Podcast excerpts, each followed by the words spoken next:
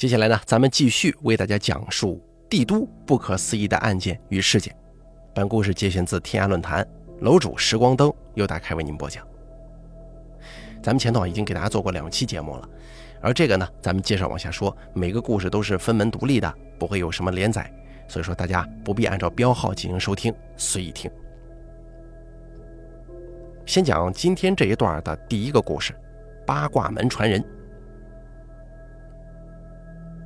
最近呢，准备去看看师傅。一提起他，就让我想起古时候的大侠。那是一九八八年的二月底，我刚过新兵三个月，等着大比武十选一金特战连。我们二班的总武术老师是一个五十多岁的老头，有人说他的师傅与韩木侠是好朋友。韩木侠是一位大师，大家可以自行百度查一查他的历史。他呢很少说话，个子高，很瘦，稀少的头发，高鼻子。他来了以后的二十天内，教授的也都是常规课程，跑跑步、军体拳基本套路。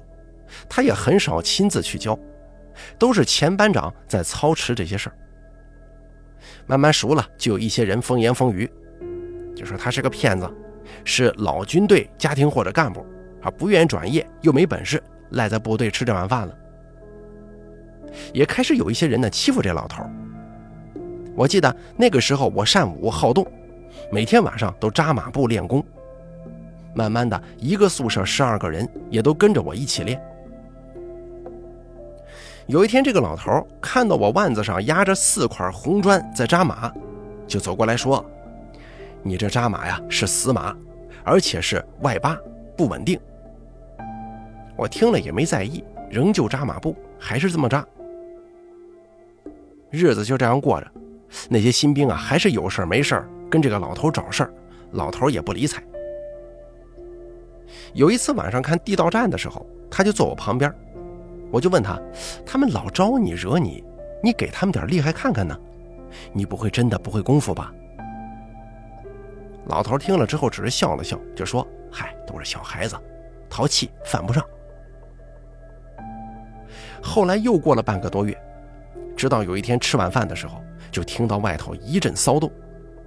怎么着啊？新兵又在欺负老头吗？我冲了出去，看到很多人，这老头眼都是红的，手里端着饭盒。我问怎么了？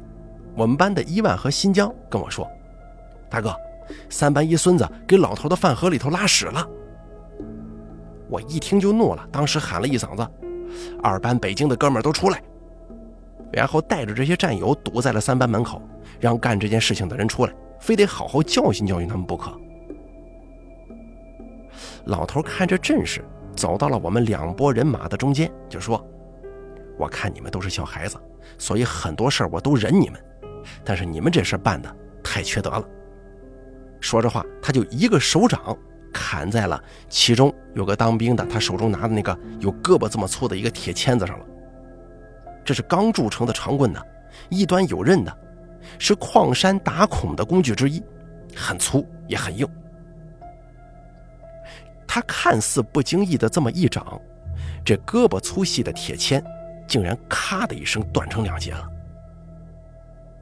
在场的人呢，没一个人说话了，都傻住了。那天晚上，我们拉着老头聊了很久。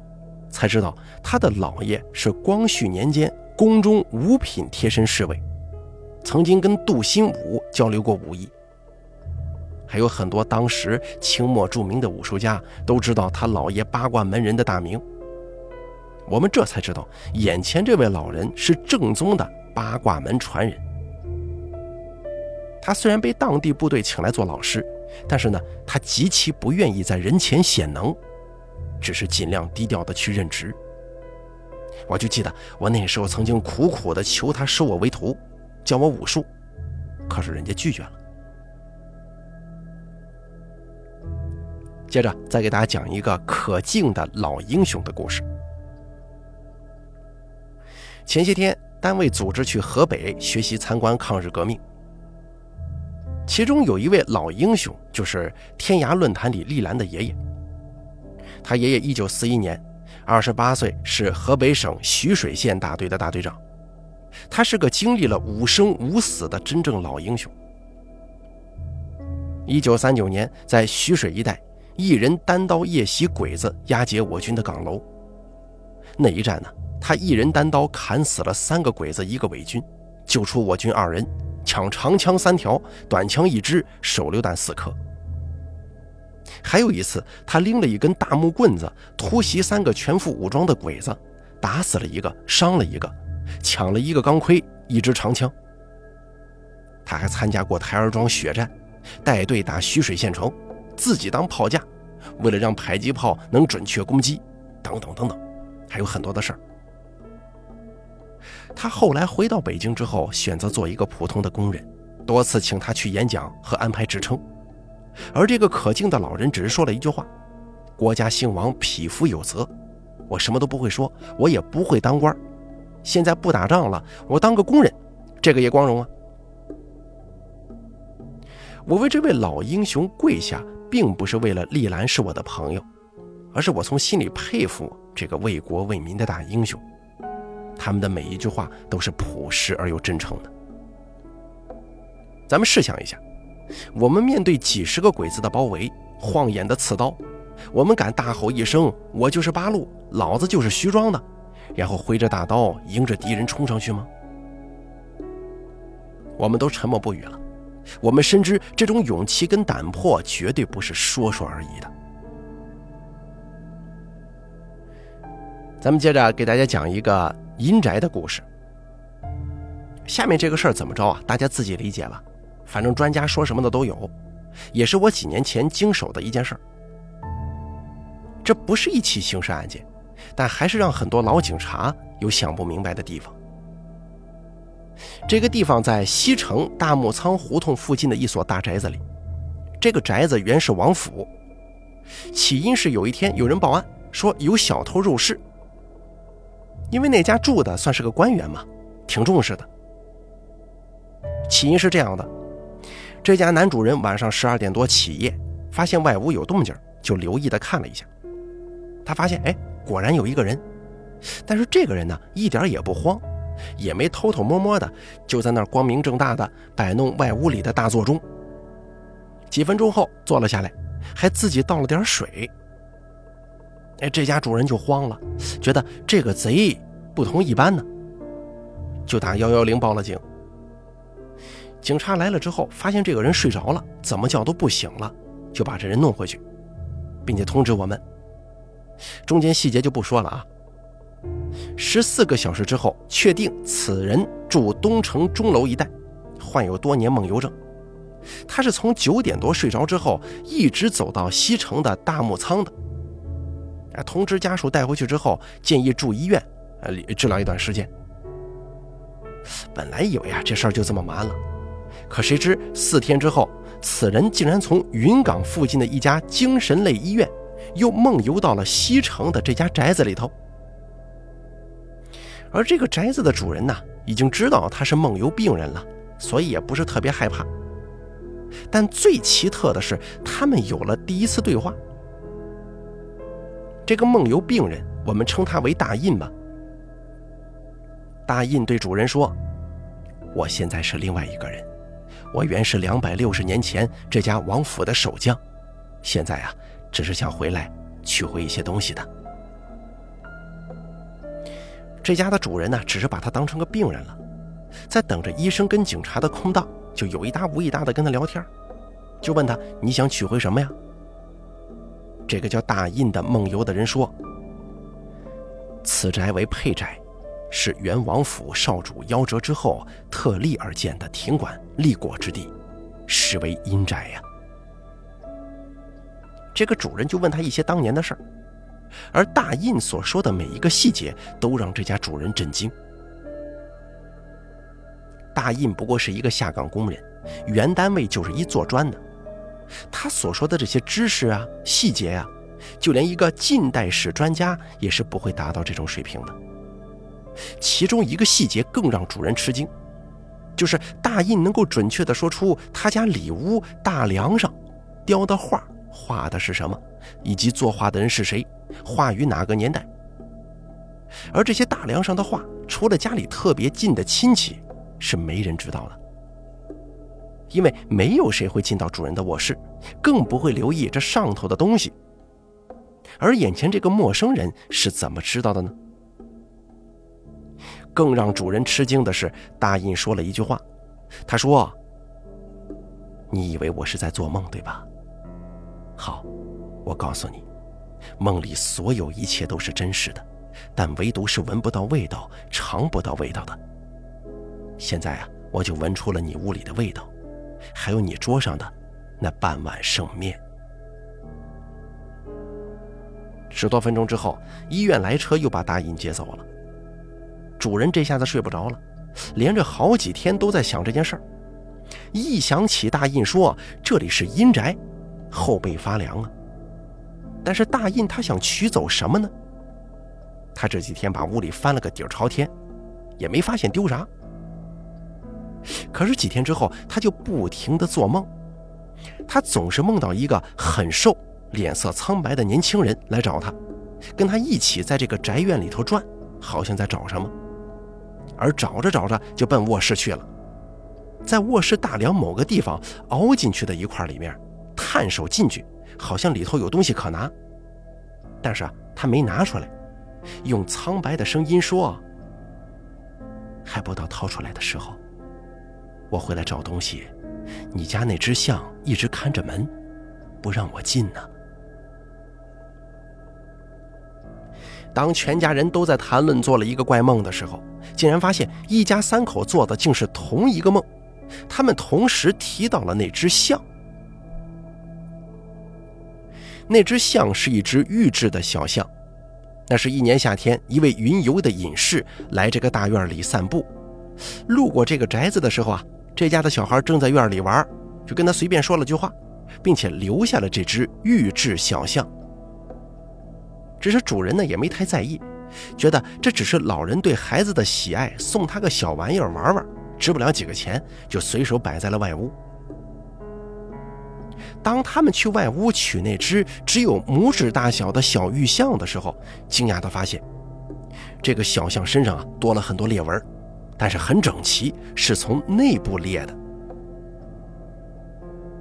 当天晚上，全家又做了同一个梦，说是有一个女人来了，跟他们全家说：“我护你全家两年七个月的任务满了，我也该走了。”这个梦全家连着做了三天，也就是第三天晚上，那个叫大印的人又来了，而这次主人没有慌乱，也没有打电话，也没报警。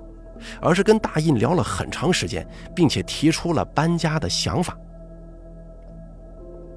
大印就说：“世间万物皆为缘，你住在此地也是命中锁定，你搬与不搬也得顺其自然。”然后这个主人就问他：“你到底想找什么东西啊？”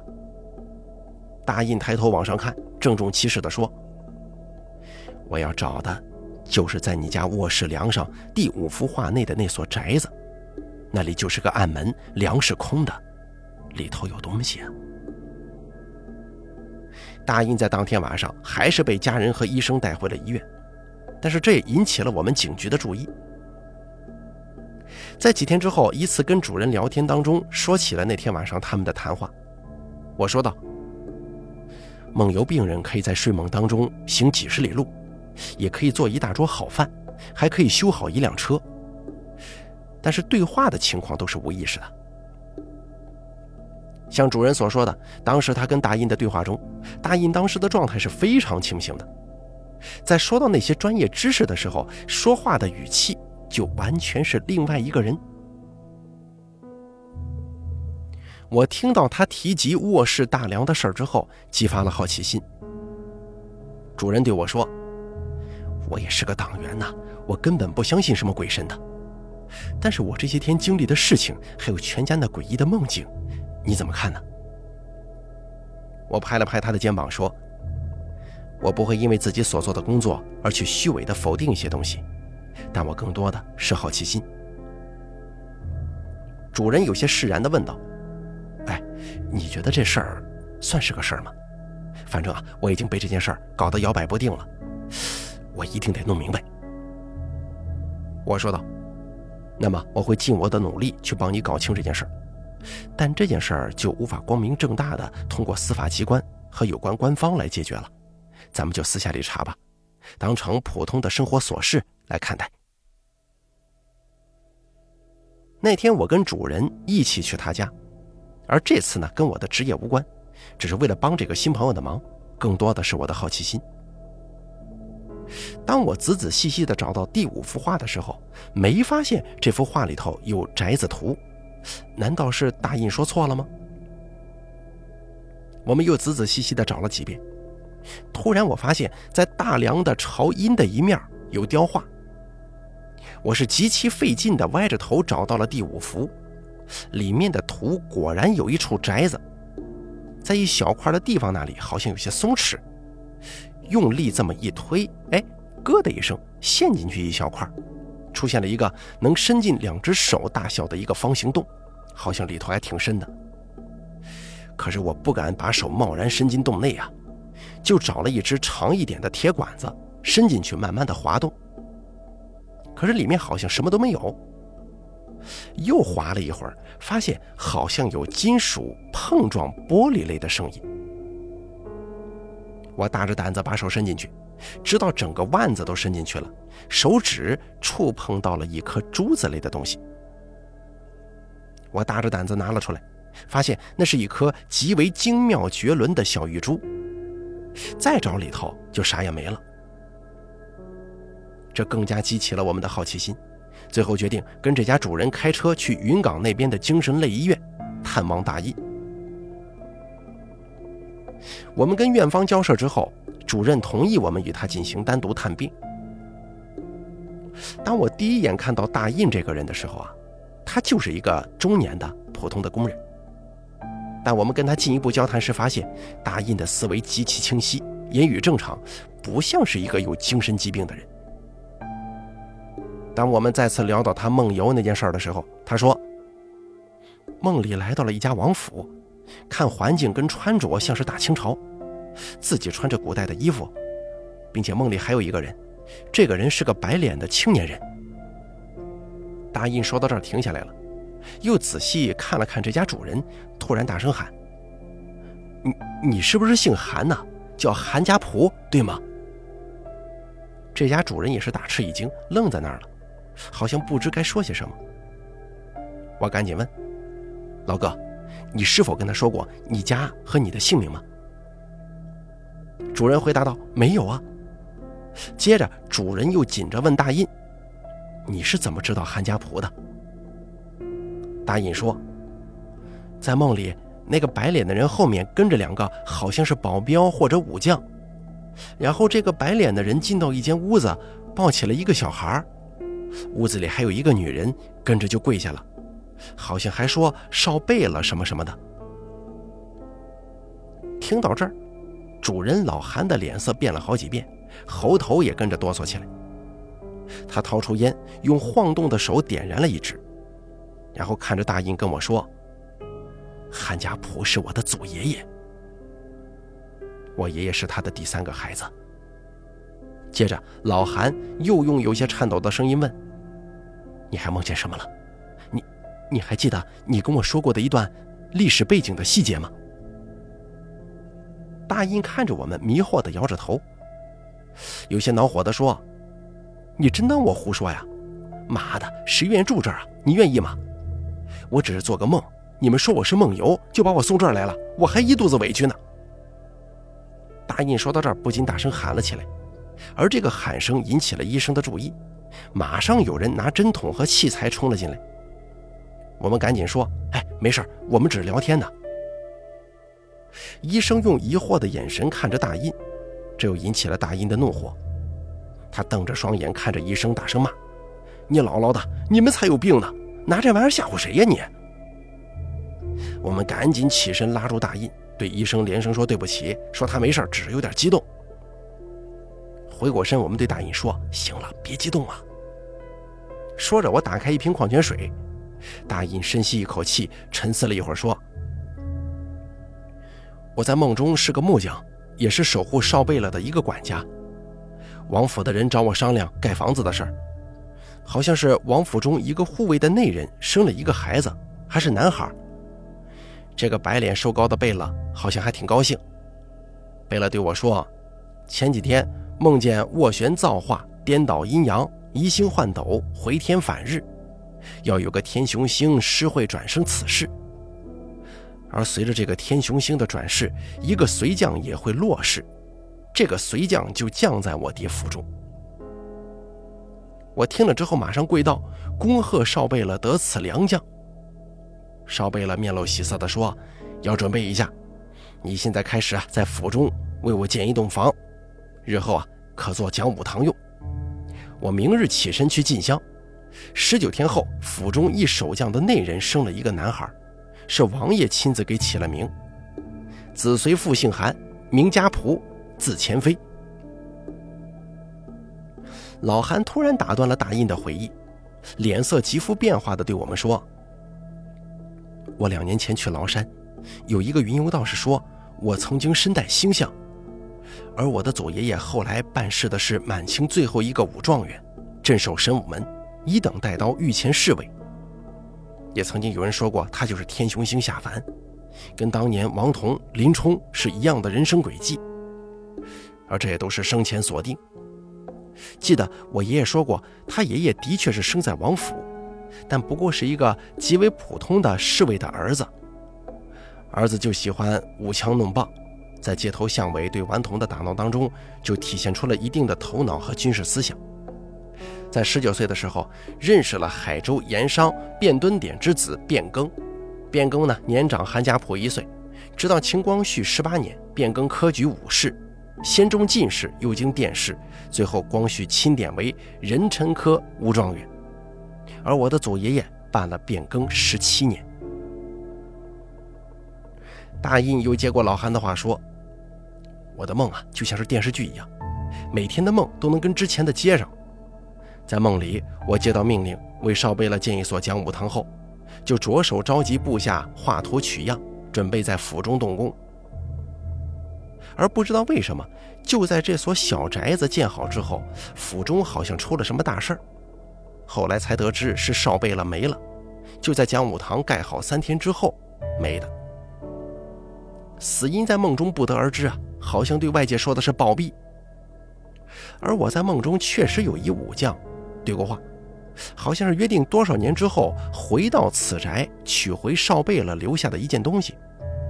而这件东西好像跟很多秘密有关。听这意思啊，是一朝一代的命脉定数，自有天年。说到这儿，大印就停下来了，摇晃着头说：“每次我做梦梦到一些关键问题的时候，我就会被人弄醒，醒来之后不是在派出所，就是在这家医院。”我跟老韩也不再说话，都在想着他在梦游状态下说过的问题。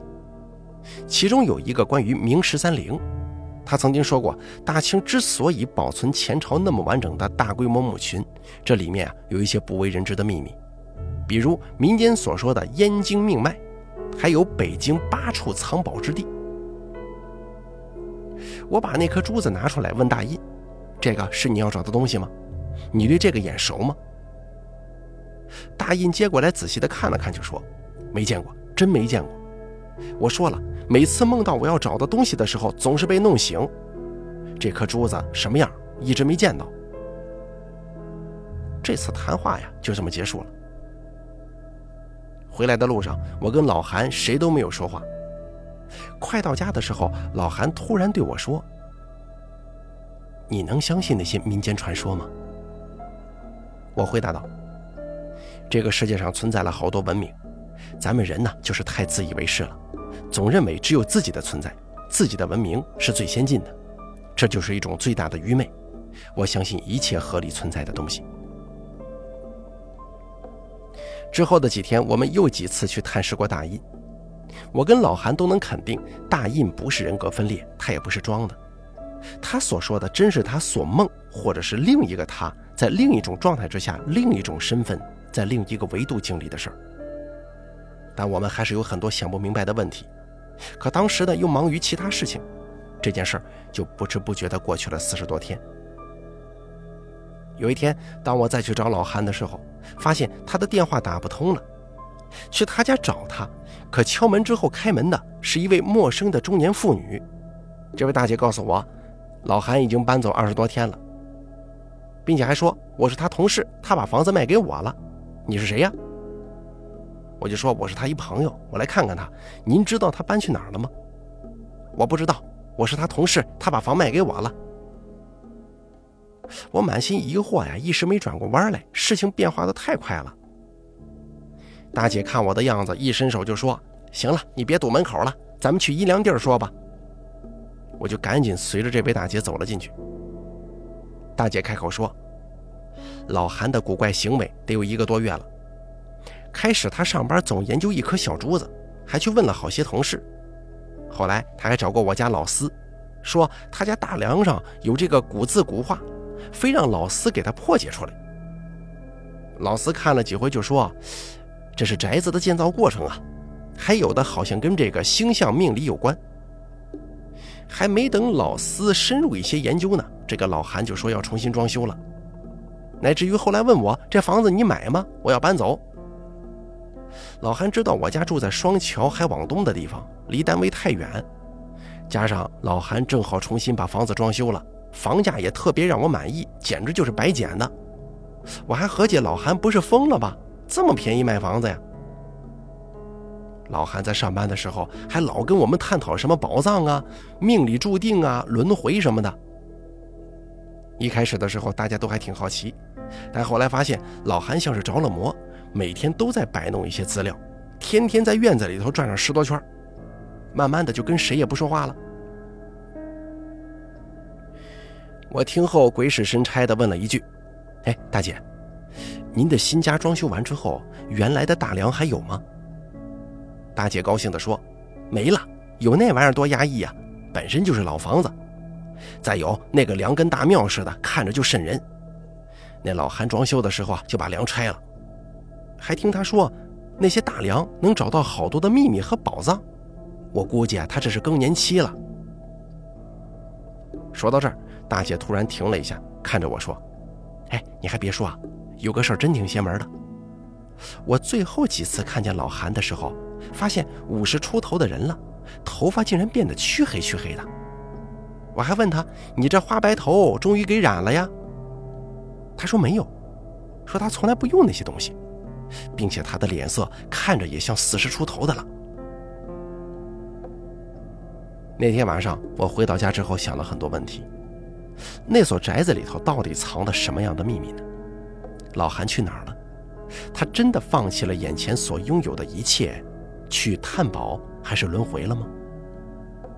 而人活着就是最大的一个秘密，一个轮回。我们为什么而来？死后又会去哪里呢？为什么总是带着许多似曾相识的回忆呢？可能有很多听故事的朋友觉得特别悬，我也不做过多解释。只是把我看到的、经历过的真实情况写出来，至于其他的，大家自己想吧。人生本身就是特别奇妙，就像缘分一样，这是每个人都认可的。你说，有的人在加拿大东南部，一个在北京，这茫茫人海怎么就恰巧遇到了，最后还结为了夫妻呢？就算是在一个城市里，你说怎么就你跟他成了一对呢？再比如说。单身的朋友越想脱单越找不到，可你知道，在城市里的某个角落、某个瞬间，在你一回头、一个擦身的功夫，缘分就到了呢。我所叙述的，不管是阴宅还是其他故事，只不过是万千尘海中的一粒沙。在我看来，人生跟生活，要远比此还要神秘与有趣啊！好，咱们这一段故事就先说到这儿了。感谢大家的收听，本故事节选自天涯论坛楼主时光灯，由大凯为您播讲。